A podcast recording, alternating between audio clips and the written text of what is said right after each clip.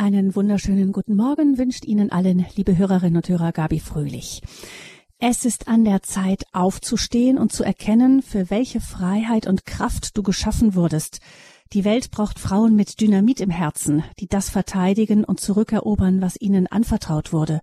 Denn Gott sieht in seinen Töchtern keine harmlosen Geschöpfe, sondern leidenschaftliche Streiterinnen für ihn und sein Reich. So steht das hinten auf dem Buch Tochter Gottes, erhebe dich. Mit der Autorin Inke Hammond sind wir für diese Lebenshilfesendung bei Radio Horeb verbunden. Sie lebt mit ihrem Mann und ihren vier Kindern in Augsburg. Herzlich willkommen, Frau Hammond. Hallo, schön, dass ich da sein darf. Frau Hammond, Sie leiten mit Ihrem Mann die Organisation Free Indeed. Da geht es um Hilfe für Menschen, die in Pornografiesucht gefangen sind. Mhm. Sie haben vier Kinder und Sie bestücken außerdem einen eigenen Blog Alltagsliebe mit so Kurzvideos und auch schriftlichen Impulsen über Glaube und Alltag. Und mhm. in all diesen ganzen Beiträgen verströmen Sie überall einen frischen Optimismus voller Energie. Wie kriegen Sie das hin? Für manche wäre eins schon davon genug. Mhm. Das frage ich mich auch manchmal, wie ich das hinkriege. Also es läuft ja hinter den Kulissen nicht immer alles glatt. Es ist schon viel Arbeit und ähm, ja, mein Mann und ich versuchen uns einfach gut abzusprechen. Und ich versuche auch Prioritäten zu setzen. Ich meine, meine Familie hat immer noch oberste Priorität, meine Kinder haben oberste Priorität und dann muss ich das alles so ein bisschen unterordnen und ähm, eins nach dem anderen einfach angegangen werden. Äh, Sie schreiben in Ihrem Buch, dass Sie viel früher mit Depressionen zu tun gehabt hatten, auch mit großen Selbstzweifeln, Minderwertigkeitskomplexen. Wenn man Sie so sieht und hört, würde man das wirklich nie glauben. Ähm, sind Sie diese dunklen Schatten der Depression ganz losgeworden? Ähm, also ich denke, man hat es mir damals auch nicht angesehen. Ich war nach außen hin immer freundlich, offen, immer lächelnd.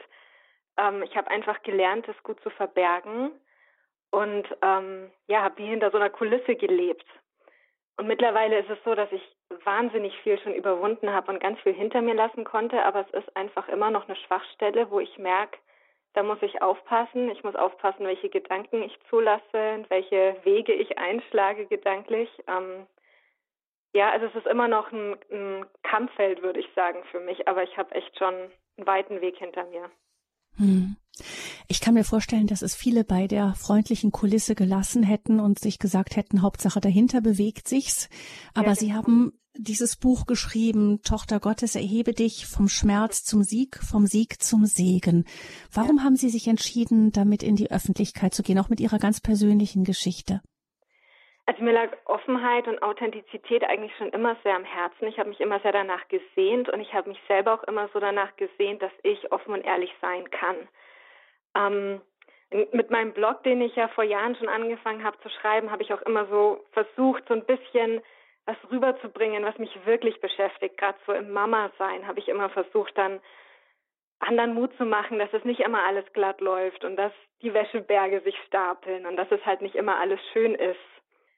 Also das lag schon immer so ein bisschen in mir drin und als dann der Verlag auf mich zukam und mich gefragt hat, ob ich ein Buch schreiben möchte, war mir relativ schnell klar, ich möchte ein ganz ehrliches Buch schreiben. Also ich möchte nicht irgendwie, ich wollte mich nicht besonders gut darstellen oder irgendwas, was ich mache, besonders gut darstellen. Ich wollte einfach meine Geschichte erzählen. Das hat mir Gott richtig, richtig stark aufs Herz gelegt. Und das Probekapitel war das erste Kapitel, wo ich meine Geschichte erzähle, also wo ich ganz, ganz ehrlich und offen Zeugnis mhm. gebe, was ich erlebt habe. Und das war schon eine große Überwindung, das an den Verlag zu schicken und nicht so ganz zu wissen, wie kommt es an. Aber die Rückmeldungen, die ich seitdem bekomme, sind einfach so überwältigend und ich denke, das war genau dran, da mhm. einfach mal offen und ehrlich zu erzählen. Sehr spannend, dass der Verlag Sie auch gebeten hat, ein Buch zu schreiben. Es ist ja auch so, dass auch Ihr Mann, Jeremy Hammond, mit dem haben wir auch schon Sendung gehabt und der wird auch mhm. wieder auf Sendung kommen bei uns bei Radio Horeb. Das mhm. ist derjenige, der ja ähm, zuerst, glaube ich, mit seiner persönlichen Geschichte äh, an die Öffentlichkeit gegangen ist. Und da ja. habe ich auch gedacht, Hut ab, das ist wirklich nicht ohne. Er war betroffen von Pornografiesucht. Ja und hat das wirklich ganz offen und frei erzählt und von seinem Weg in die Freiheit und dann eben auch die Organisation Free Indeed dann mit ihnen zusammen gegründet und noch genau, ja. anderen. Ähm, hängen da Ihre Geschichten eigentlich irgendwie zusammen? Ja, sehr sogar. Also ich empfinde es wirklich so, hätte mein Mann damals nicht diesen Schritt gewagt, ähm, seine eigene Sucht anzugehen und sich seinen eigenen Schatten zu stellen, wäre mir nicht der Raum gegeben worden, wo ich heil werden kann. Ich denke, so unbewusst habe ich mich auch immer so ein bisschen für ihn verantwortlich gefühlt oder habe auch gedacht, ähm, das explodiert alles, wenn jetzt irgendeiner von uns irgendwie was Schwäche zeigt oder zugibt, was wirklich abgeht hinter den Kulissen, weil wir auch selbst in unserer Ehe teilweise wirklich da eine Show abgezogen haben. Also wir waren voreinander nicht hundertprozentig ehrlich. Und dass er dann diesen Schritt gewagt hat und ähm, also nicht nur mir gegenüber ehrlich war, aber dann auch sich selber gegenüber ehrlich und dann ja auch später mit seinem Zeugnis an die Öffentlichkeit gegangen ist, hat es mir so einen Raum gegeben, wo ich mich sicher genug gefühlt habe, dass ich meinen eigene ja meinen eigenen Rucksack praktisch auspacken kann und mich an meine eigenen Verletzungen heranwagen kann. Das heißt, ähm, bev bevor er an die Öffentlichkeit gegangen ist, mit dieser, mit diesem Geständnis auch, ähm, mit dieser Pornografiesucht, die hat mich im Griff gehabt und zwar ordentlich. Ja. Ähm, wussten Sie von der ganzen Geschichte schon etwas? War das schon Thema bei Ihnen in der Ehe? Sehr, sehr wenig, sehr selten. Also ich wusste, dass mein Mann ein Problem hat. Das hat er mir gesagt, bevor wir geheiratet haben. Aber ich habe mir damals nicht wirklich was drunter vorstellen können und ja, wenn man frisch verliebt ist und kurz vor der Hochzeit steht, da denkt man an andere Sachen als an das, was schieflaufen könnte. Also ich war da ein bisschen naiv und ähm, mein Mann hatte das wirklich perfektioniert, ein Doppelleben zu führen. Also er hat da ähm, so viele Tricks gehabt, wie er Dinge löschen kann auf dem Computer. Er war geschäftlich wahnsinnig viel unterwegs. Also ich habe ihn unter der Woche eigentlich kaum gesehen. Also er hat da wirklich ein Doppelleben geführt und ich habe nicht viel davon mitbekommen. Und erst als er dann schon in Richtung Freiheit unterwegs war und frei von dieser Sucht wurde, ist es mir dann so Stück für Stück bewusst geworden, was da eigentlich, ja, was da abging, diese ersten zehn Jahre unserer Ehe. Und das, ähm, das war erstmal ein Schock, das musste ich auch erstmal verarbeiten. Und ähm, würden Sie im Nachhinein sagen, ähm, ja, jetzt verstehe ich manches besser. Ähm, das habe ich früher nicht so gelesen, aber mit diesem Schlüssel verstehe ich besser, was da bei uns abging, warum da manches irgendwie auf schiefe Bahnen rutschte auch. Ja, also ich denke, dass ich ich gelernt habe für mich, weil ich mich ja dann auch um mich selber gekümmert habe und geguckt habe, was ist bei mir eigentlich alles im Argen. Ähm, das hat mich zum einen davor bewahrt, mit dem Finger auf ihn zu zeigen und ihn anzuklagen. Und ich denke, wir haben beide gelernt, wie sehr wir abhängig sind von Jesus und dass wir einfach nichts ohne ihn tun können und dass wir ihn brauchen und dass wir bei Jesus Vergebung bekommen, aber auch immer wieder diese Chance auf einen Neustart, immer wieder diese Hoffnung, es geht weiter. Und ich denke, es hat uns beiden geholfen, mein Mann und mir, da nicht zu verzweifeln, nicht an uns selbst zu verzweifeln, nicht an unserer Ehe zu verzweifeln und dann ja auch noch zu erleben, wie Gott so diese Bruchstücke nimmt und was komplett Neues draus macht und letztendlich ja zum Segen werden lässt jetzt für andere. Ähm, also hätte ich mich jetzt nicht ehrlich meiner eigenen Geschichte gestellt, wäre das Buch nicht geschrieben worden und hätte mein Mann sich mhm. nicht gestellt, wäre Free Indeed nie entstanden. Also es ist wirklich so erstaunlich und so begeisternd, wie Gott ja die die schlimmsten Teile eines Menschen nehmen kann, die die kaputten, ja, diese Bruchstücke einfach und was Neues mhm. draus schaffen kann. Das heißt, eigentlich ist die Versuchung wahrscheinlich groß, wenn rauskommt, mein Mann hat über viele, viele Jahre Pornografie konsumiert und ich wusste nichts davon. Er hat ein Doppelleben geführt. Da ist die Versuchung ja groß, eben zu sagen, also auf ihn wütend zu sein und enttäuscht ja. und ja. frustriert und, und sich zu verschließen. Und genau das haben Sie aber nicht getan. Ja, das habe ich schon getan. Mhm. Also ich war, wie gesagt, ich war schockiert und ich war wahnsinnig enttäuscht und ich war auch sehr wütend. Ähm, und ich kämpfe teilweise heute noch mit solchen Emotionen, wenn ich mir zum Beispiel ähm, Familienfotos anschaue aus der Zeit, wo ich mir denke, was war da wirklich jetzt echt? Oder was hat er mir da vorgespielt? Oder wann hat er mich angelogen? Aber wie gesagt, ich habe einfach gelernt, zum einen, dass ich ja auch mein Paket mit mir herumgetragen habe und bei mir auch nicht immer alles Paletti ist. Und dass wir in Jesus eben diese Vergebung haben. Und dieser Weg zur Vergebung hin für mich persönlich war, der hat ungefähr zwei Jahre gedauert, bis ich meinem Mann sagen konnte, ich vergebe dir. Das, das ging nicht von heute auf morgen und ich habe auch nicht die Augen verschlossen vor dem, was schief lief. Das war wirklich ein langer, harter, schwieriger, schmerzhafter Prozess, ähm, den ich dann auch wiederum in Worte gefasst habe und ja auch einen Kurs verfasst habe für Frauen, die diesen Weg auch gehen. Also die merken, okay, mein Mann konsumiert Pornografie und wie gehe ich damit um? Das macht was mit mir, es tut weh. Und es ist so erstaunlich, wie wiederum auch dieser Weg von Gott jetzt verwendet wird, andere Frauen zu segnen.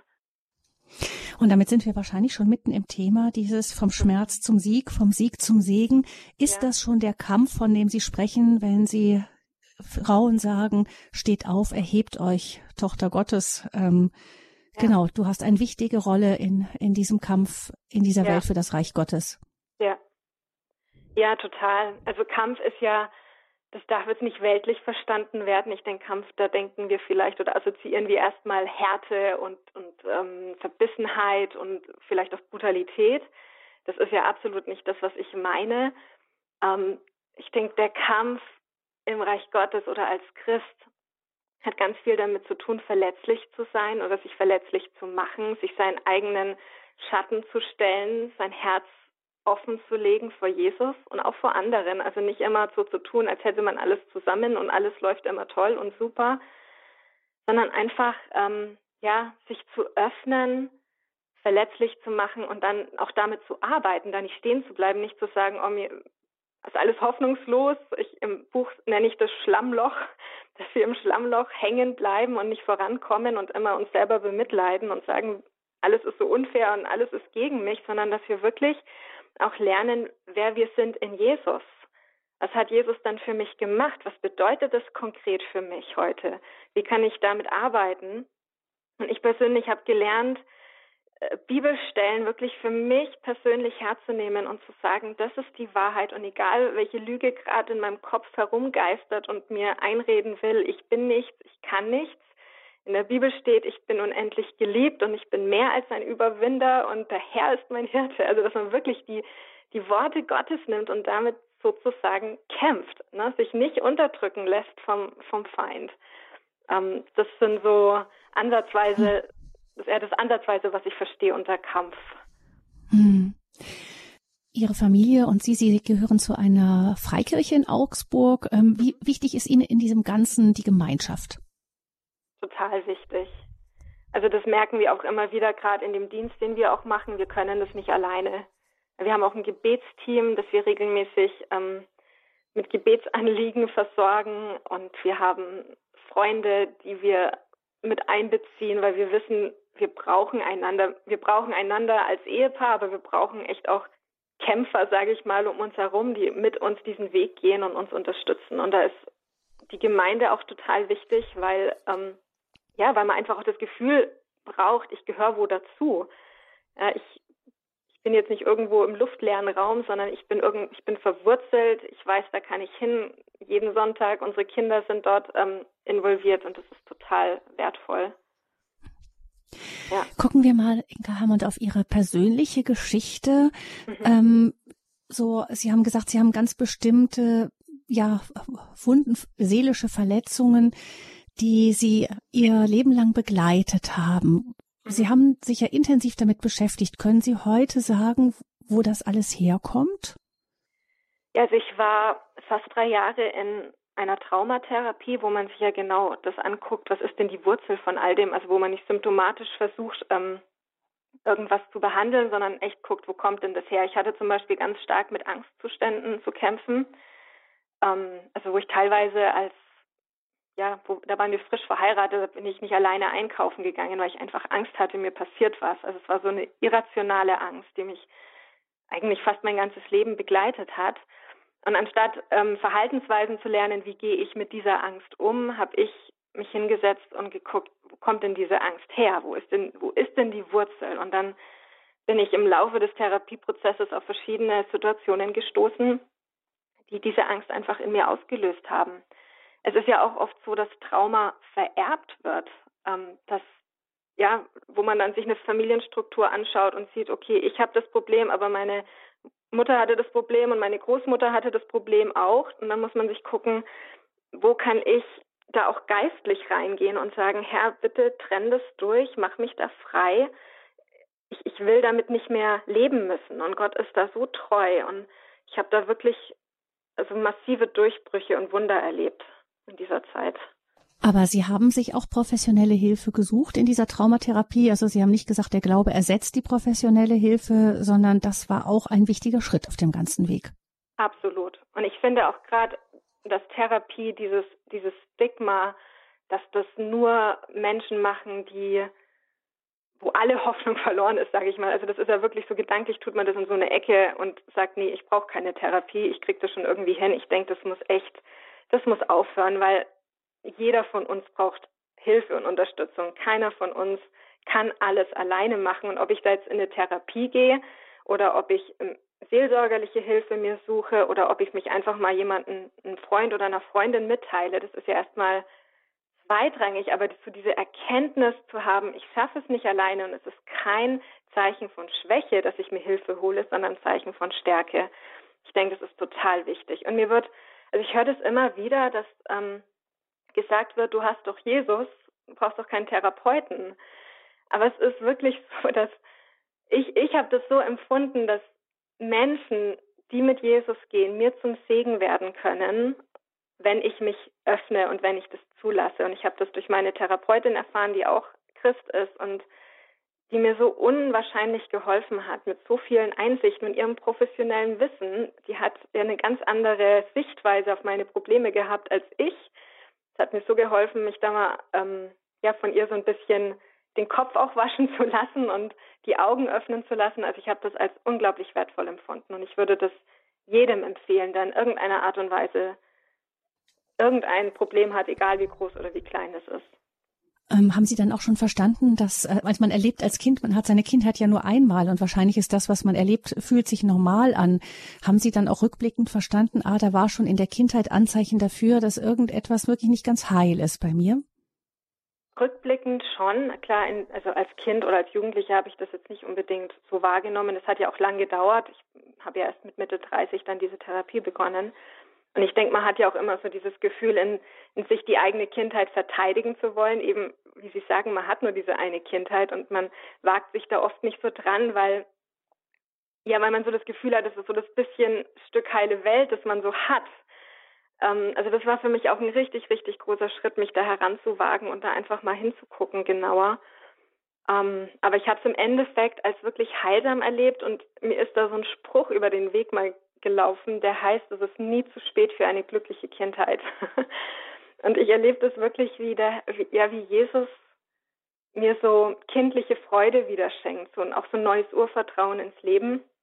Ich bin da zwar echt noch in einem Prozess drin, aber ich, ich spüre einfach, dass der Herr über Raum und Zeit steht und auch Kindheiten wiederherstellen kann, selbst wenn man schon längst erwachsen ist. Was bei Ihnen auch auffällt, auch bei Ihrem Mann, ist, dass Sie beide ähm, lange eigentlich so eng mit dem Glauben schon gelebt haben. Ähm, mhm. Vielleicht erzählen Sie doch mal ganz kurz, wie das damals war. Auch Sie haben sich ja in den USA kennengelernt und wie Sie dann den Weg gemeinsam dann gestartet haben, der dann erstmal doch so holprig wurde. Ja, genau. Ja, mein Mann und ich, wir, also ich habe mich als Elfjährige bekehrt und mein Mann, ähm, glaube ich, als 16-Jähriger, mein Mann ist als Missionarskind aufgewachsen, also er kannte auch so diese ganze christliche Szene in und auswendig. Und ich war auch in Jugendgruppen auf christlichen Konferenzen als Teenager. Also ich kannte diese Welt. Ich war dann auch auf einer Bibelschule. Ähm, und irgendwann ist es uns so ein bisschen verloren, oder nicht nur ein bisschen, es ist uns verloren gegangen, was es bedeutet, wirklich einen lebendigen Glauben zu haben. Und ich denke, das hatte ganz viel mit der Sucht meines Mannes zu tun und es hat auch damit zu tun gehabt, dass wir unseren Traum als Jugendpastoren zu arbeiten nicht leben konnten. Ähm, das beschreibe ich auch alles ein bisschen in meinem Buch.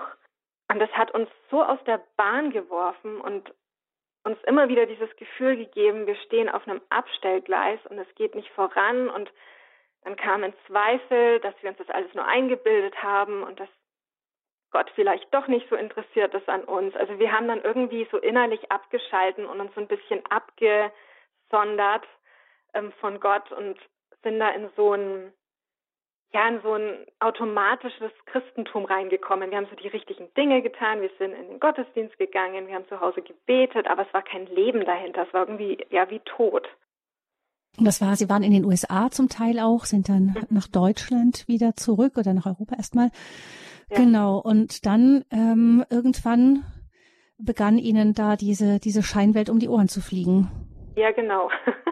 ja, mhm. ich denke eben, man kann nur so und so lang eine Show abziehen. Irgendwann ist es zu anstrengend und irgendwann, ja, irgendwann wird die Kulisse einfach angekratzt. Und das war bei uns, als mein Mann sich dann dem gestellt hat mit ähm, seiner Sucht und ich dann konfrontiert worden bin mit meinen, mit meinen Angstzuständen, die immer schlimmer geworden sind und einfach so depressiven Phasen und einfach diesem Gefühl von, ich kann nicht mehr. Also ich war wirklich so an dem Punkt, wo ich das Gefühl hatte, ich kann so einfach nicht mehr weitermachen. Haben Sie damals schon Kinder gehabt auch? Mhm. Ja, also ich hatte, als es mir dann so richtig schlecht ging, war mein jüngstes Kind zwei Jahre. Das war natürlich auch eine große Herausforderung, das ähm, die Therapie zu machen und gleichzeitig zu Hause zu funktionieren als Ehefrau und Mutter. Und wir sind dann auch parallel schon in den Dienst, vollzeitigen Dienst gegangen. Mein Mann war dann damals ähm, Gebetshausmissionar im Gebetshaus Augsburg. Und ich habe parallel bin praktisch durch ja, das dunkelste Teil meines Lebens gegangen. Das war eine sehr, sehr große Herausforderung für uns alle. Hm. Und wie hatten Sie das Gefühl, dass dann ähm, so wirklich ähm, ja, wann hatten Sie das Gefühl, jetzt geht's wirklich wieder bergauf, ähm, da ist Licht am Ende des Tunnels? Das war eigentlich, als ich angefangen habe, das Buch zu schreiben. Das Buch war für mich irgendwie auch Teil der Therapie, empfinde ich so. Also Gott hat mir das echt geschenkt. Das war wie so ein, ja, sich ganz viel von der Seele schreiben.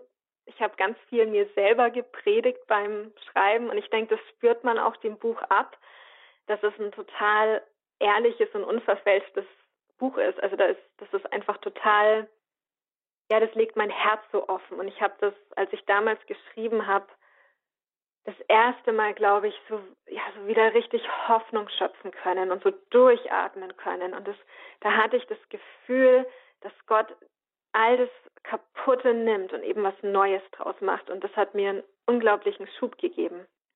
Sie schreiben in Ihrem Buch einmal an einer Stelle, ich habe den Eindruck, dass in unserer Zeit eine besondere Gnade auf den Frauen liegt, dass mhm. Gott die jahrhundertelange falsche Einschätzung und ungerechte Behandlung, was die Frauen betrifft, erlösen möchte. Mhm. Der giftige Pfeil, der in unserer Seele steckt, wird herausgezogen und wir werden plötzlich erkennen, wie stark und wie mutig und wie entschlossen wir eigentlich sein können.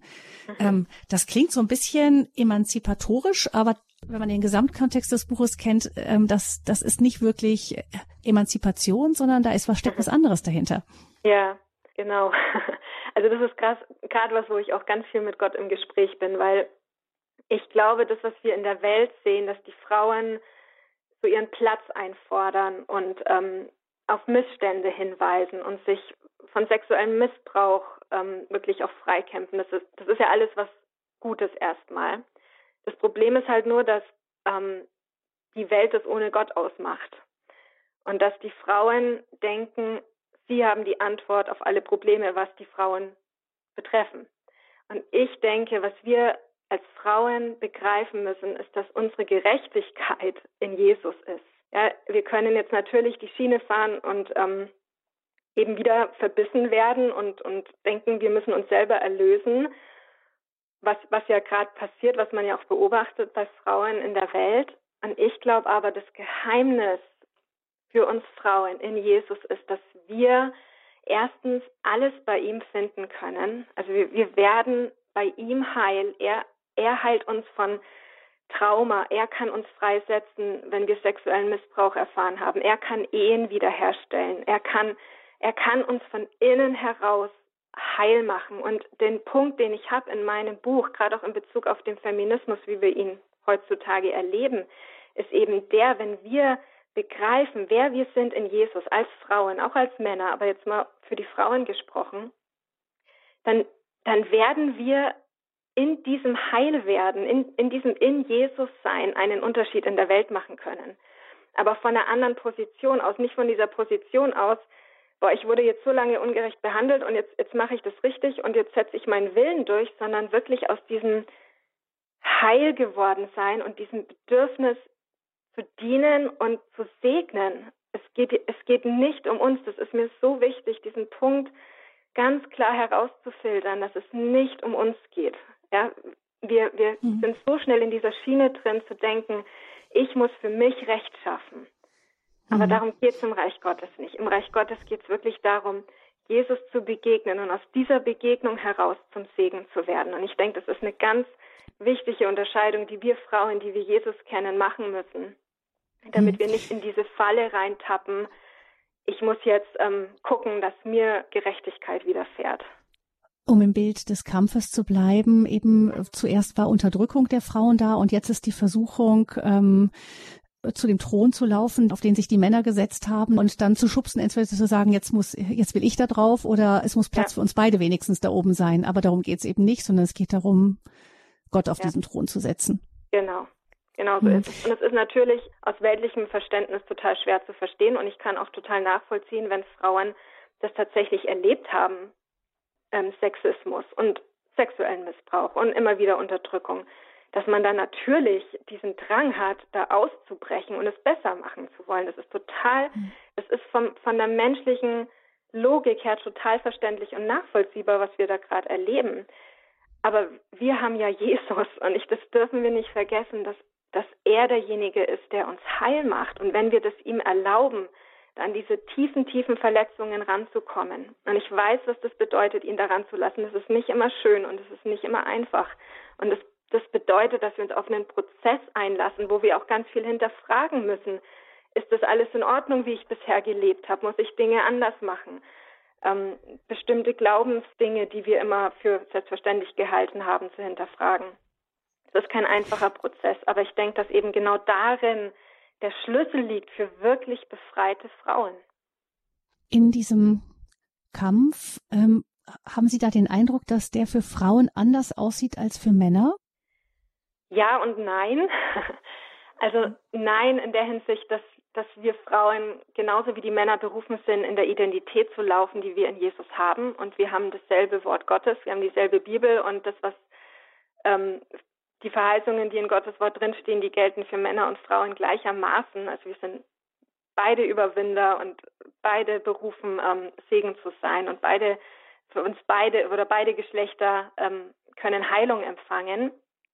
Ich denke aber, dass die Männer nochmal eine andere Art von Verantwortung haben wie die Frauen.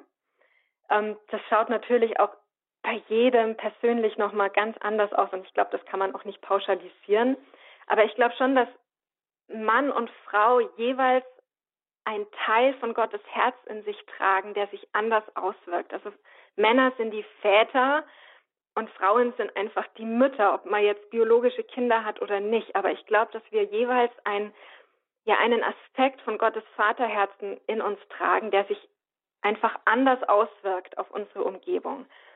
Und ähm, von daher denke ich, ist es für die Männer wichtig, in diese Vaterschaftssalbung, sage ich mal, hineinzukommen, wirklich zu verstehen, was macht einen Vater aus, vom Vater aller Väter zu lernen und die Frauen dürfen lernen, ähm, in ihrer Schwachheit stark zu sein in Jesus, diese Sanftheit zu empfangen, dieses zärtliche Lieben, was Jesus ja auch demonstriert hat, einfach wieder so das auszuleben. Ich denke schon, dass sich das so ein bisschen jeweils ähm, anders widerspiegelt.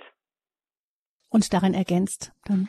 Und darin ergänzt, genau, ja. Das ist ja das Schöne, dass, dass Mann und Frau nicht gegeneinander kämpfen müssen, sondern dass sie wirklich in Gemeinschaft den größtmöglichen, die größtmögliche Durchschlagskraft haben. Tochter Gottes, erhebe dich, finde deinen Weg als Frau. Das ist unser Thema hier in dieser Lebenshilfesendung mit Inka Hammond. Sie ist Bloggerin und Autorin von Tochter Gottes, erhebe dich.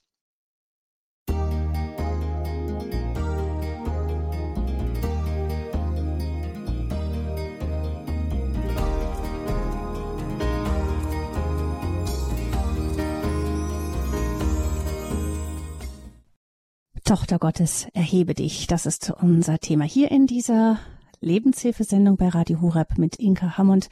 Sie ist Bloggerin und Autorin des Buches, das dieser Sendung auch den Titel gegeben hat. Sie beschreibt darin ihre persönliche Lebensgeschichte, wie bei ihr im Laufe auch ihrer Ehe, ihres Familienlebens tiefe Verletzungen sich gezeigt haben, die ihr Mann und sie lange hinter einem, einer christlichen Fassade, einer christlich aussehenden Fassade verborgen haben, aber wie sie dann erlebt haben, als sie sich diesen Schwierigkeiten gestellt haben, wie das ein Weg der Befreiung, der Heilung und später auch des Segens für viele andere Menschen geworden ist. Sie haben beide leiten die Organisation Free Indeed, wo Männern vor allem, aber auch Frauen, die mit Pornografiesucht zu tun haben, geholfen wird, wo man sich gegenseitig unterstützt, einen Weg da in die Freiheit aus dieser Sucht zu gehen, die sehr viel verbreiteter ist, als manche von uns meinen, auch in christlichen Kreisen.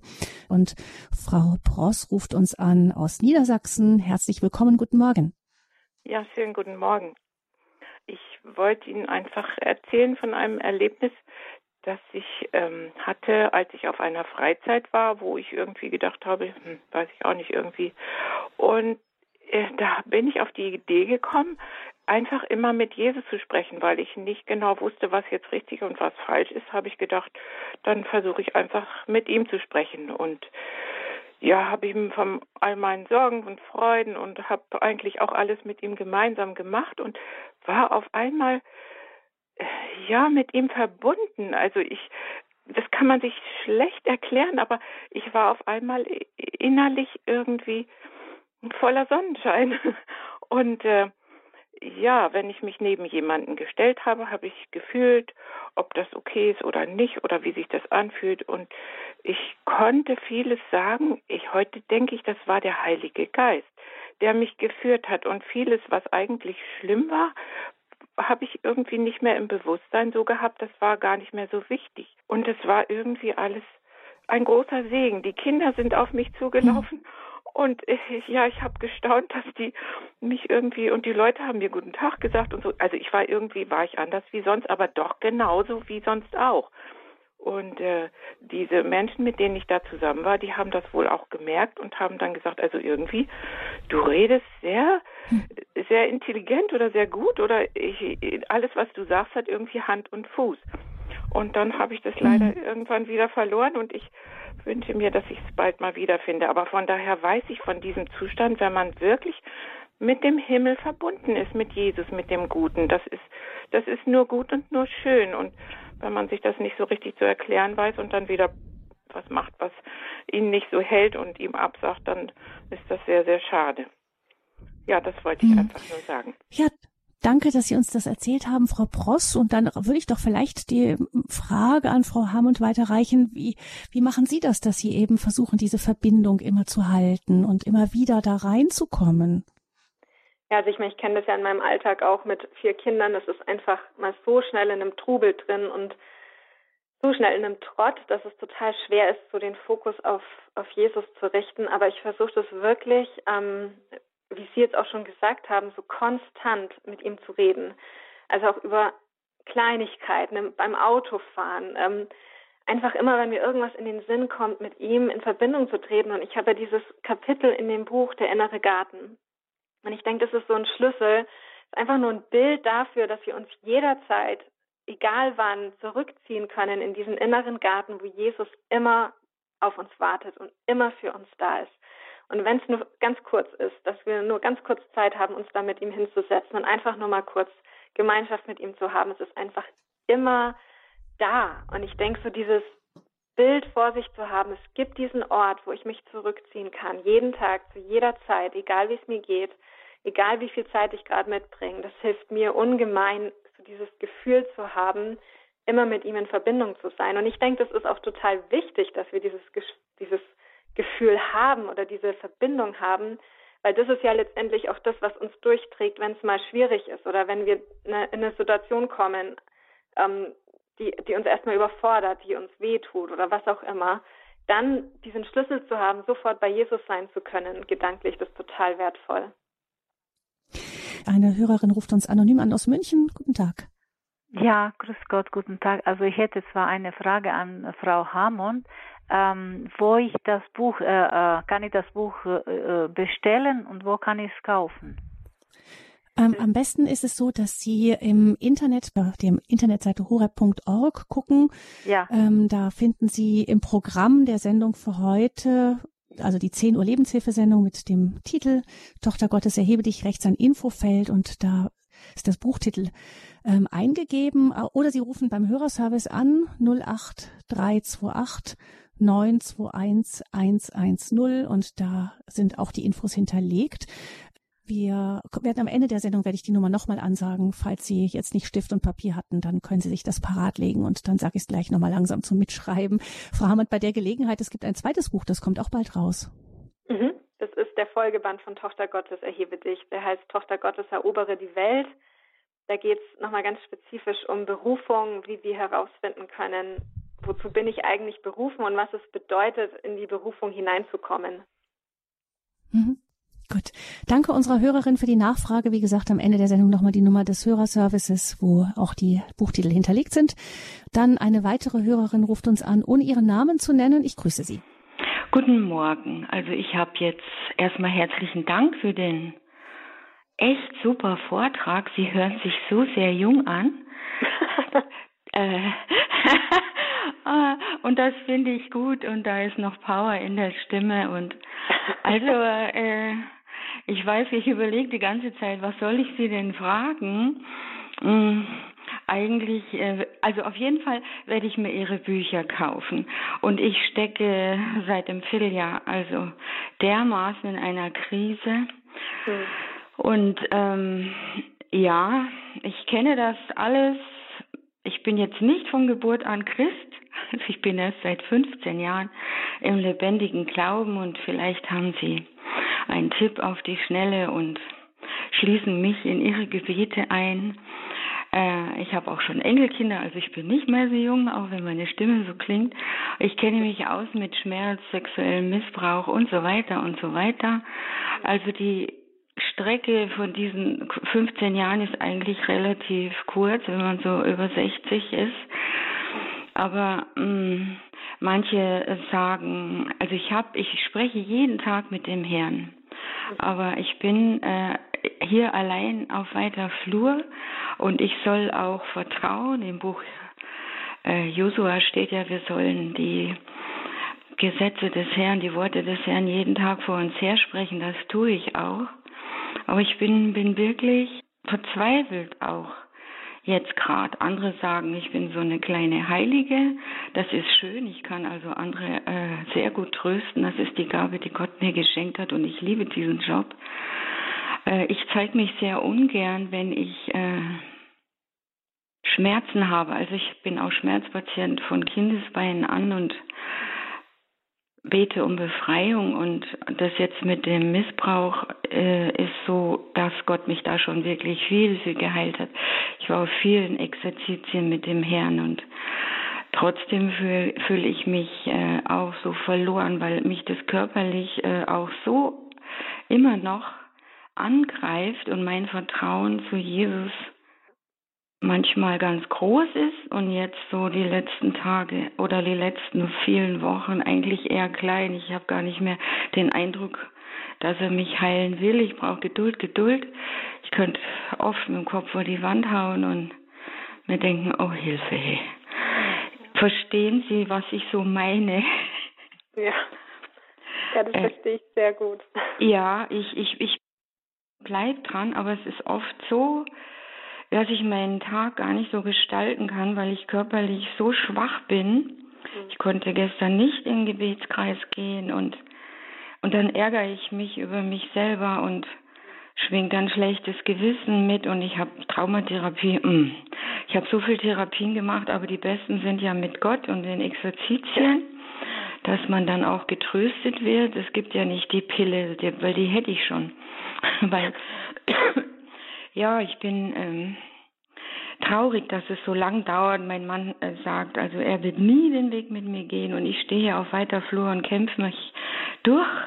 Ich weiß ja, dass Gott für mich kämpft, aber meine Geduld ist äh, auf Erbsengröße geschrumpft und bin traurig.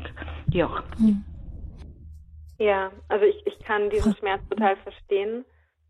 Und ähm, ich will Ihnen einfach zusprechen, dass so wie Sie andere trösten, und es ist so was Wunderbares, andere trösten zu können. Und ich, ich, ich möchte Ihnen das einfach zusprechen, dass der Herr Sie auch trösten möchte. Und dass Sie, ja, dass Sie da gar nichts mitbringen brauchen. Und weil Sie gerade gesagt haben, dass das so auf Erbsengröße geschrumpft ist, ich, ist also Erbsengröße langt aus beim Herrn. Ich, ich möchte Ihnen einfach echt Mut machen und vielleicht können Sie mit irgendjemandem in Verbindung treten, der sie da so ein bisschen mit durchträgt, der da mit ihnen durchgeht, weil alleine ist das einfach so schwer. Ja, das ist sehr schwer. Ich habe auch schon, äh, wenn ich noch sagen darf, äh, auch ich bete um meinen geistlichen Begleiter. Ich hatte mal einen, dann hatte ich wieder keinen. Dann war ich ein oder zweimal da, dann war es irgendwie nicht oder es war zu weit, weil für mich ist es dann schon zu weit, wenn ich so schwach bin, zum Aldi zu fahren. Dann ist das schon äh, absoluter Tagesausflug, ja. Und ja, es ist ich es ist schwer. Ich ich bin ja ja, aber ich danke Ihnen, dass Sie mir so geduldig zuhören und wenn Sie mich ein bisschen mittragen äh, im Gebet. Das ist sehr toll und Traumatherapie, ja. Wenn Sie da noch einen Tipp hätten, wo christliche Traumatherapie, ich gehe sofort hin. Hm. Haben Sie da hm. noch Adressen? Also ja, ich, es gibt in Augsburg eine sehr gute Einrichtung, ähm, wo ich auch war die nennt sich ESA 21, wo christliche Therapeuten da sind. Die haben auch ambulante Therapieangebote. Vielleicht könnten Sie da im Internet einfach mal schauen. Wie, wie der Fluss, die Isar? Nee, Isar. E-S-I-R 21. Ach, ESER 21 genau. schreibe ich mir auf. Mhm. Und es okay. gibt verschiedene Suchmaschinen im Internet, wo man einfach christliche Therapeuten eingeben kann und dann wird es auch nach Postleitzahl angezeigt, ähm, wo die jeweils zu finden sind. Ja, das kann ich machen. Es gibt für die Traumatherapie, soweit ich weiß, auch noch die Klinik Hohe Mark, die ja. an, an der Hohen Mark, ja. die Wo auch eine christliche denn? Traumatherapie intensiv anbietet. Hohe Maut? Ähm, Ho Mark. Mark. Mark. Genau, auch das kann ich im Internet kann ich auch dem Hörerservice über ähm, gleich nachchecken nochmal und dem Hörerservice Ach, mache ich gerne. geben. Also ich darf Ihnen von mhm. Herzen auch Gottes Segen und ich danke dem Herrn, unserem Jesus Christus, dass er sie heilt, weiter heilt, in Kraft und Mut schenkt, dass sie viele Leute durch seinen heiligen Namen noch beglücken dürfen. Und ich wünsche ihnen Kraft, Weisheit und Freude und dem Radio, ganzen Radio Horeb Team. Ich bedanke mich von Herzen. Auf Vielen Wiederhören. Dank, Danke, Wiederhören. Wiederhören geben Sie mir ein bisschen Zeit, dann ähm, nach der Sendung noch die entsprechenden Infos noch mit einzugeben und dann können Sie dann beim Hörerservice auch ähm, den Namen und die Kontaktdaten der Klinik noch erfragen und auch von dem Zentrum in Augsburg, wo man wahrscheinlich auch noch Adressen kennt. Als nächstes begrüße ich Frau Steinmüller. Sie ruft uns aus Herrnhut an. Frau Steinmüller, guten Morgen. Ja, guten Morgen. Ähm, ich bin zufällig in diese Sendung jetzt reingerutscht und habe jetzt äh, so das letzte auch mitgehört und bin ganz tief betroffen über diese Frau, die doch sehr äh, zu leiden hat. Und ja, ich habe jetzt ähm, Seelsorge auch also ganz viel in Anspruch nehmen müssen, weil ich äh, eine traumatische Kindheit hatte. Und ähm, ich ähm, bin also ganz glücklich von dieser, von dem letzten Seminar zurückgekommen und sitze jetzt wieder irgendwo fest und bin also über dieses ähm, Wort gestolpert, dass es nicht auf mich ankommt, sondern auf die Verbindung mit Jesus. Und ich denke, dass ich da wahrscheinlich wieder in diese selbe Falle reingetappt bin ähm, und da immer wieder stecken bleibe. Und da wollte ich gerne nochmal, äh, ja, für mich nochmal eine, eine Antwort haben irgendwie. Ich weiß nicht, ob Sie mich verstehen können. Also ich kenne das Buch, das finde ich auch sehr wunderbar. Und mhm. äh, ja, vielleicht bin ich einfach nicht gehorsam genug oder ich weiß jetzt nicht, wie ich sagen soll. Mhm. Ja, ich denke mal, ich höre da jetzt bei Ihnen raus, auch bei der vorherigen Hörerin eben immer wieder, Frau Hammond, ähm, das, das ist auch trotzdem, auch wenn man mit Gott geht, ein steiniger Weg. Das ist nicht einfach so ja. automatisch alles. Ja, mhm. absolut. Und ich kann mich da auch so gut, ich kann das so gut verstehen.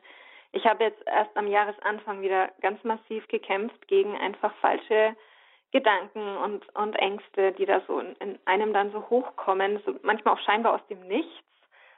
Und deswegen sagt man auch, es ist ein Kampf, das fällt einem nicht zu. Das ist jetzt kein, das ist nicht, ist kein leichter, gerader, vorhersehbarer Weg.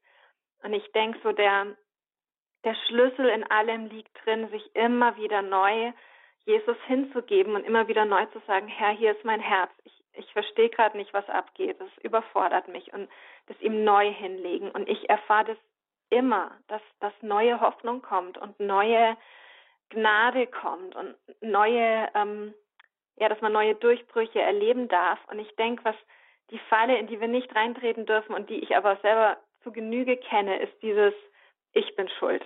Und wäre ich nur disziplinierter und würde ich nur das und das machen und das und das noch. Und da kommt man dann so schnell in so ein Leistungsdenken auch rein, dass man das so aus dem Gesicht ein Stück oder aus dem Blick verliert, dass es letztendlich ein Geschenk ist. Heilung ist ein Geschenk. Jesus ist für uns am Kreuz gestorben, damit wir heil sein können. Und es ist ein Geschenk. Und das darf ich jeden Tag neu empfangen.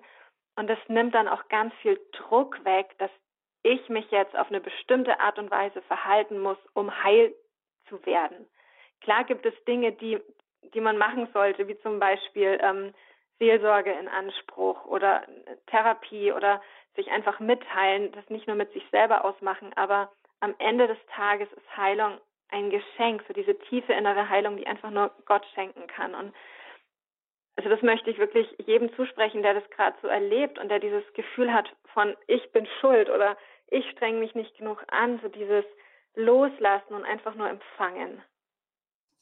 Gibt es denn da auch sowas wie einen christlichen Druck, dem wir da manchmal unterliegen? Ja, ich denke sowieso, dass die Christen die schlimmsten sind in dem Bereich. Das hat auch meine Therapeutin gesagt. Die hat bei einem nicht-christlichen Therapeuten ihre Ausbildung gemacht und der hat gesagt, die Christen sind die schlimmsten, weil wir diesen frommen Druck haben und weil auch gerade bei Christen bestimmte Dinge nicht sein dürfen. Da wird so viel unter den Teppich gekehrt und das, das spüren wir einfach, dass dieses ähm, mhm. Dieses Gefühl, wir dürfen nicht so sein, wie wir sind, wir dürfen nicht sein mit unserem Schmerz, wir, wir müssen eine bestimmte Leistung abliefern und das ist so ein falsches Denken und ich ich wünsche mir so, dass auch das Buch da dieses, dieses Denken aufbricht, weil es ist einfach nicht wahr. Wir dürfen mhm. So sein, wie wir sind vor Jesus. Wir müssen nichts beweisen. Er nimmt mhm. uns so, wie wir sind. Also, unsere, Fe so, also unsere Fehler und Schwächen stören ihn nicht und hindern nicht, sondern im Gegenteil. Das ist ja gerade der Bereich, wo, wo seine Wunder, wo ja. seine Herrlichkeit sich offenbart. Absolut, ja, genau. absolut, ja. Mhm. Danke, Frau Steinmüller, Ihnen Gottes Segen auch. Ähm, hoffen, wir wünschen Ihnen auch Gemeinschaft und Stütze auf Ihrem Weg. Und dann hören wir Frau Büttner aus Sachsen. Guten Tag, Frau Büttner. Hallo. Ähm, ja, ich muss erstmal Danke sagen, weil ich freue mich so über ähm, die Sendung. Ich bin jetzt auch eher zufällig dazugestoßen, muss ich ehrlich sagen, und habe mir einfach jetzt die Zeit genommen, um zuzuhören und fand es sehr schön, weil es gibt ganz viele Parallelen zu meinem eigenen Leben und auch zu unserer Ehe, muss ich ehrlich gestehen. Also es ist sehr schön, dass es da so einen Vortrag gibt, der so viele Dinge anspricht, die uns auch gerade als junge Familie betreffen. Ähm, und ich fand es auch schön, was Sie gerade ähm, nochmal gesagt haben, dass es überhaupt nicht auf Leistung ankommt, weil das ist auch ein ganz großer Punkt bei mir selber. Ich habe jetzt am Wochenende erst meinem Mann gesagt, ich weiß auch nicht, ich habe das Gefühl, ich mache irgendwie alles falsch. Gott scheint irgendwie sich mir gar nicht so offenbaren zu wollen oder mit mir reden zu wollen oder ich höre ihn einfach einfach nicht. Ähm, weil ähm, meine Frage ist eigentlich die, ich weiß, dass Gott mir eine Gabe geschenkt hat, für andere da, da zu sein, besonders für Randgruppen, die in unserer Gesellschaft sozusagen eher ähm, außen vor sind. Nur irgendwie, ich weiß auch nicht so richtig, wie ich das beschreiben soll, ohne dass es vielleicht komisch klingt. Es ist eigentlich immer so, dass entweder unsere Kinder oder wir krank sind. Also mhm. es, ist, es ist immer so, dass wir das Gefühl haben, wir können der Aufgabe, die wir eigentlich bekommen, bekommen haben und die, diese, diesen Wunsch oder diese Sehnsucht, diesen Menschen zu helfen, habe ich schon seitdem ich klein bin. Also das ist schon ganz lange in meinem Herzen wirklich drin. Ähm, und ich habe auch das Gefühl gehabt, dass Gott uns da geführt hat, auch auf einem Weg. Also ich habe das auch schon gemacht. Das war auch schon in Heimen und ich merke aber selber, dass immer wieder, wenn es gerade zu solchen Punkten kommt, dass man sagt, okay, man streckt sich danach wieder aus und will was machen, dass ich das immer wieder absagen muss und mhm. ich für niemanden zum Schluss ähm, ein, ein konkreter Ansprechpartner sein kann, weil ich immer wieder sagen muss, es tut mir leid, wir sind wieder krank, es tut mir leid, ich, ich kann wieder nicht kommen und das tut mir so weh auch selber und das macht eine unheimlich große Enttäuschung auch in meinem Herzen aus, mhm. weil ich das Gefühl habe, dass ich nicht dem gerecht wäre, was ich, was ich von Gott bekommen habe. Ja, ja. Ja, das kenne ich auch total gut. Ähm, da würde jetzt das, der zweite Band total gut für Sie passen, von Tochter Gottes erobere die Welt, weil ich da genau darauf eingehe, dass die eigene Berufung total umkämpft ist und dass es jemanden gibt, der allergrößtes Interesse daran hat, dass wir nicht da reinkommen, wofür wir berufen sind, weil er genau weiß, was für einen Unterschied wir machen werden, wenn wir da drin stehen. Ja, und ja, das ist eben genau das, was ich auch merke. Ja, ja. ja. Und ich, also jetzt im, im Groben würde ich Ihnen jetzt einfach nur sagen, geben Sie nicht auf und machen, bleiben Sie im, im Kleinen treu. Auch wenn es jetzt gerade noch nicht für, für größere Betreuung ausreicht, machen Sie das wenige, was Sie machen können. Und der Herr sieht es und der Herr wird es auch belohnen und es wird wachsen. Ähm, dieses Dranbleiben, weil ganz viele geben dann einfach auf und sagen, ich bild mir das nur ein oder das, ich schaffe das nicht. Aber wenn man dranbleibt mhm. und im Kleinen treu bleibt und diese kleinen Schritte geht, dann wird es, dann wird es wachsen und dann, dann werden sie auch Stück für Stück erleben, wie sie da Durchbrüche erfahren. Also ich würde auf alle Fälle dranbleiben und nicht entmutigen lassen. Okay, ja,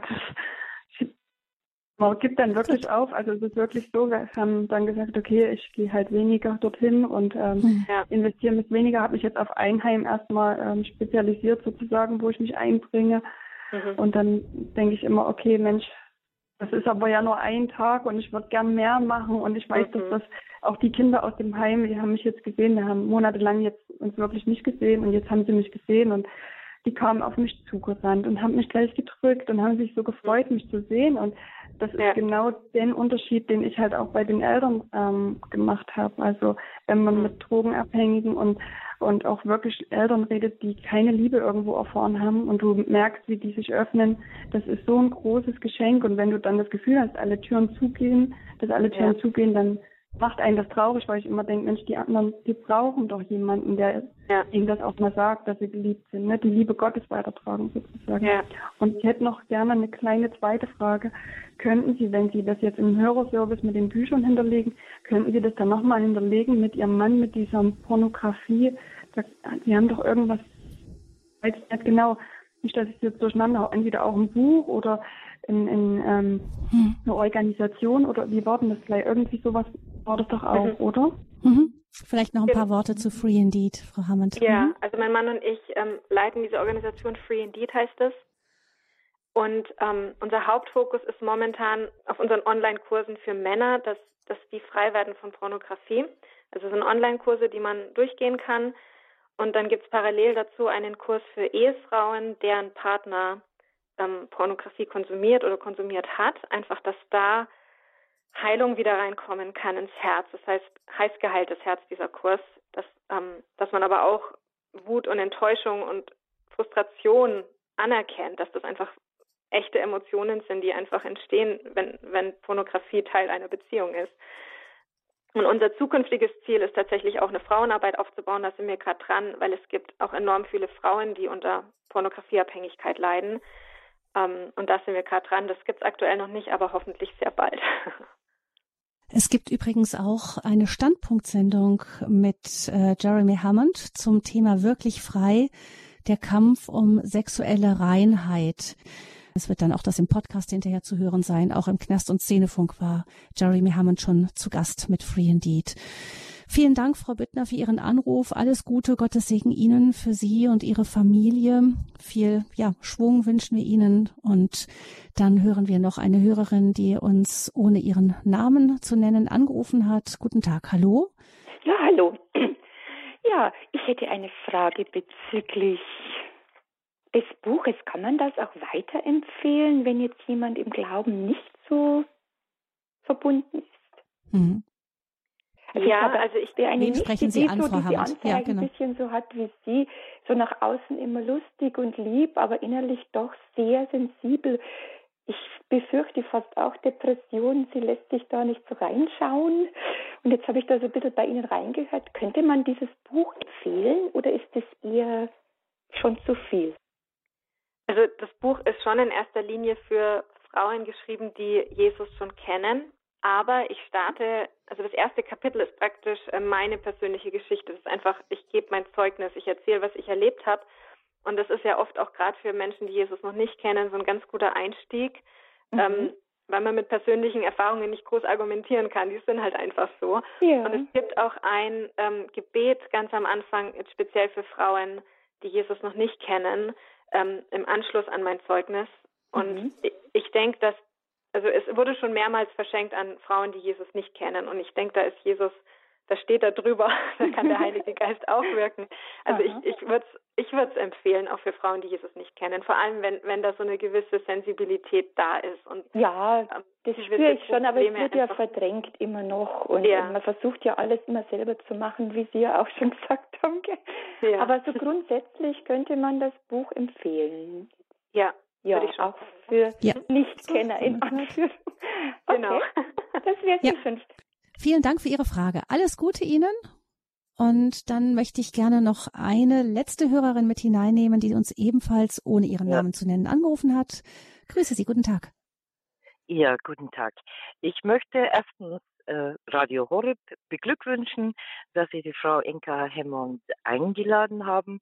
Ich habe bereits den Beitrag äh, Ihres Ehemannes gehört und äh, war positiv äh, angetan von der ganzen Aktion und Geschichte. Ich habe jetzt den Titel gelesen, Tochter Gottes erhebe dich, Ich habe mir sofort im Programm angestrichen und ich muss sagen, was ich jetzt bislang gehört habe davon, ich habe das Buch natürlich noch nicht gelesen, ähm, ich kann das alles aus eigener Erfahrung bestätigen. Und ich wünschte, ich hätte das Buch selber geschrieben. Also ich habe zum Beispiel vorgehabt, ein Buch zu schreiben, aber jetzt eben nicht für gläubige Frauen, sondern für Nichtgläubige. Ich selber kenne Jesus von Kindheit auf, bin aber trotzdem, und ich habe Gott große Vorwürfe auch gemacht, äh, so oft missbraucht worden, dass hm. ich weiß, ich werde über die traumatischen Erfahrungen und über die Schmerzen, die ich dadurch habe, also auch körperliche Schmerzen, weil das sind psychosomatische Automatismen, es mhm. entstehen mhm. eben körperliche Schmerzen, ja. wahrscheinlich mein ganzes Leben nicht hinbekommen. Problem war bei mir, ich habe mich an weltliche Psychotherapeuten, die nicht christlich orientiert waren, also nicht Seelsorger, gewendet und habe dann nochmal, also praktisch Missbrauch durch Therapeuten, also nicht sexuellen Missbrauch, sondern psychologischen Missbrauch erfahren. Mhm. Also ich muss wirklich, also äh, die Damen, die jetzt zuhören, auch ein bisschen äh, warnen, dass ich sage, äh, passen Sie sehr gut auf, wen Sie wählen. Also ich bin nämlich in der Therapie dann nochmal traumatisiert worden mhm. und ähm, habe dann mich zurückgezogen und habe äh, gesagt, ich überlasse das ganz Jesus. Und ich kann sagen, Jesus ist der beste Therapeut. Ja, nur er äh, hat mich geführt. Es, bei mir in meinem Leben hat es dazu geführt, dass ich mich komplett zurückgezogen habe. Ich lebe ein Eremitendasein sozusagen. Ja, mhm.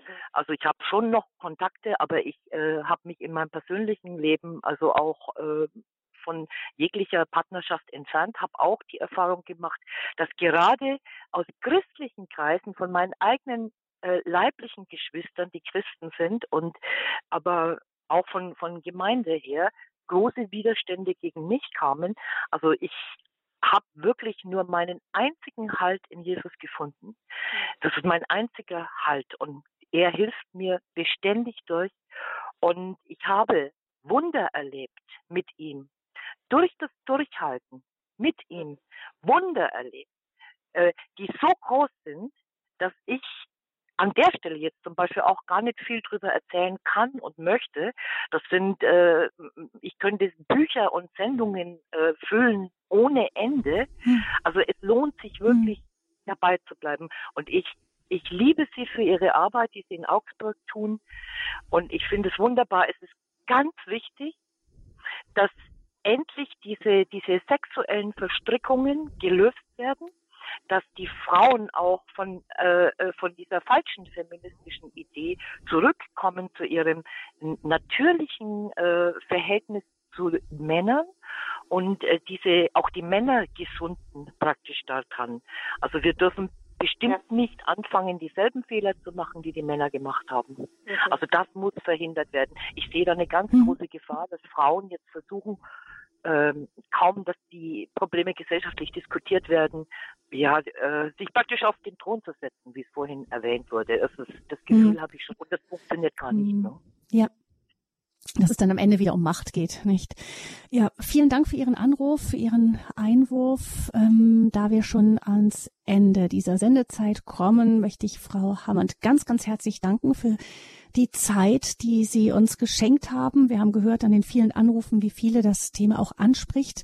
Eben, was ist unsere Berufung als Frau? Eine Frage, die uns wirklich bewegt in Ze ja. Zeiten, wo Gender Mainstream ist, wo Feminismus stark ist, wo wir trotzdem immer noch wieder mit äh, schlimmen Nachrichten von Unterdrückung von Frauen konfrontiert ja. werden, wo ja. Frauen äh, zu uns kommen, die beschnitten sind, wo wirklich also ganz furchtbare Dinge passieren und in diesem ganzen Gewühle da ähm, mhm. den eigenen Weg zu finden, und wirklich das eigene Frausein wieder neu zu entdecken. Das ist ein ganz, ja. ganz wichtiges Thema. Schön, dass Sie sich uns da noch ähm, was zu erzählt haben. Vielleicht noch ein letztes, ähm, wenn wir haben immer viel von Kampf geredet, vom einstehen. Am letzten ist es ja, wie wir kämpfen, und das ist der innere Weg, den wir gehen, ist es, das zu schauen, aufs Kreuz zu gucken, wie kämpft Jesus selber. Und das heißt ja. eben nicht hart werden, das heißt nicht gegen jemanden zu sein, sondern wirklich, da sehen wir am Kreuz ja das geöffnete Herz, ja. das uns einlädt, auch unser Herz zu öffnen und mhm. wieder auch, obwohl wir Verletzungen riskieren, trotzdem auf diesem Weg zu bleiben. Ja, genau, ja. Ich denke, es ist wirklich so, in unserer Schwachheit sind wir stark. Und wenn wir das erkannt haben und erleben, dass genau da Gottes Stärke am stärksten wirkt und seine Herrlichkeit reinkommen kann, das ist, mhm. das, das, ist ein Paradox, aber es ist erfahrbar und es ist erlebbar. Und ich, ich, ich denke, da ist der Schlüssel oder das Geheimnis des Kampfes, den wir kämpfen sollen. Tochter Gottes, erhebe dich, finde deinen Weg als Frau, war das Thema dieser Sendung. Ähm, es sind jetzt viele Informationen angefragt worden, die Bücher von Inke Hammond.